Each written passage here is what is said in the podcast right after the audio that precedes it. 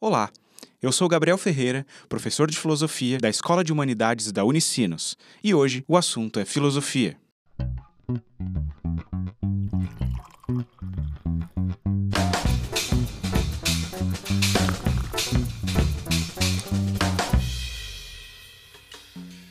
Para início de conversa, por que entender filosofia é tão difícil? Quem quer que já tenha tentado ler livros de filosofia, sobretudo aqueles que geralmente nós consideramos clássicos, como Platão, Aristóteles, Descartes, Leibniz, Kant, Hegel, ou ainda, mesmo aqueles que cronologicamente estão mais próximos de nós, como Hannah Arendt, Heidegger ou Wittgenstein, muito provavelmente já experimentou uma certa frustração nossa intenção sincera de compreender esse universo não raras vezes se choca contra obstáculos que parecem às vezes intransponíveis. Mesmo se a gente supera as dificuldades estilísticas ou de vocabulário que eventualmente encontramos ao ler obras filosóficas, parece que a dificuldade se mantém. Ora, por que razão, então, mesmo se nós conseguimos decifrar o código e captar o sentido básico das palavras e expressões, ainda assim experimentamos como pode ser difícil entender o que esses homens e mulheres estão realmente querendo dizer? Embora haja muitos outros fatores a levar em conta, há uma razão que eu penso que seja uma das mais importantes para que comecemos a ler e compreender filosofia corretamente. Ela é razoavelmente simples, uma vez que comumente já reconhecemos esse aspecto em outras áreas do saber, mas temos dificuldade em identificá-lo e tomar consciência dele quando se trata da filosofia. Isto é, que a filosofia, assim como todas as outras áreas do saber, lida com problemas e o faz de três modos: seja identificando ou apontando a existência deles onde se achava que não havia nenhum, seja dissolvendo ou dissecando problemas com os quais acreditávamos já estar familiarizados, ou ainda propondo respostas e soluções. A diferença, então, é que geralmente nós não temos o olhar calibrado para nem sequer perceber a existência de problemas filosóficos, como usualmente fazemos com as questões de outras áreas. Isso pode parecer um tanto obscuro, mas deixe-me explicar um pouco melhor. Para isso, vamos começar com um breve experimento mental. Imagine que, por um desses enganos da vida, você entre numa sala de aula que não é aquela na qual você deveria estar. E não meramente isso, que essa aula fosse sobre um tema bastante diferente daquele com os quais você já está acostumado. Sendo um estudante de psicologia, entrasse numa aula de cálculo 2 na engenharia.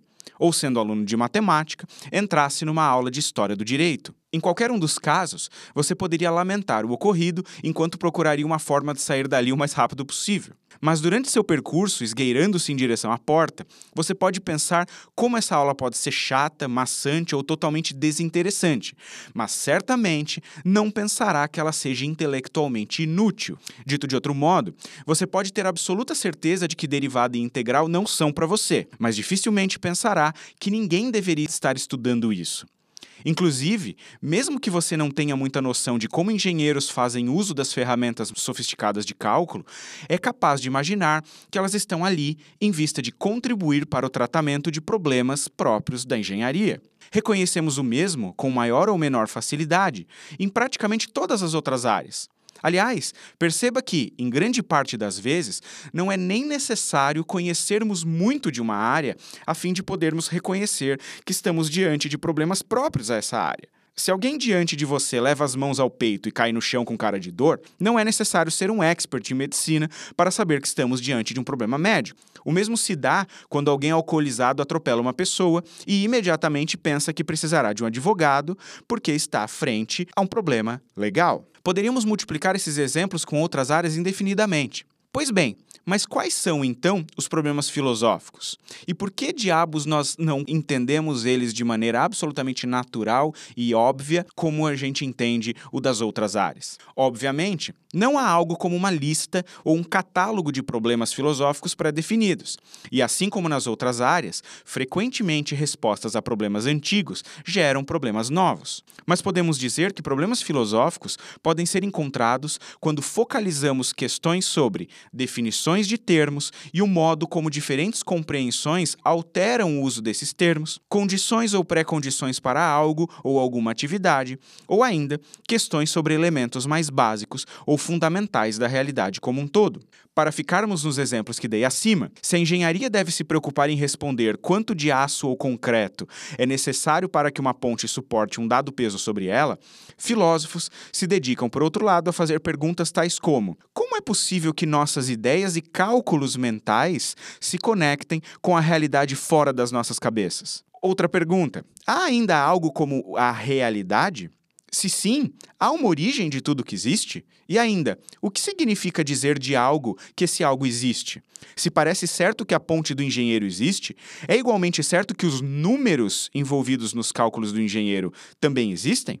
Quanto ao direito, sabemos o que são leis, mas sabemos de maneira igualmente fácil responder o que é justiça? Ou como devemos agir? Ou ainda qual a melhor forma de punição? Por isso, ler e estudar filosofia não é simplesmente colecionar o que os autores dizem, mas compreender o que eles dizem como identificação, clarificação ou solução de problemas. Contudo, por diversas razões, nem sempre os filósofos deixam absolutamente claro quais são os problemas que estão perseguindo já nas primeiras linhas do livro ou do artigo. Assim, cabe ao leitor, por intermédio de outras leituras ou explicações de terceiros, buscar tal informação. No entanto, em se tratando de entender filosofia, para início de conversa, busque fixar claramente qual é o problema. Mas enfim, tudo isso é só para início de conversa. Se você gostou desse episódio, acesse unicinos.br/lab e lá você pode encontrar várias atividades e outros assuntos bem interessantes. O Para Início de Conversa volta na semana que vem. Até lá!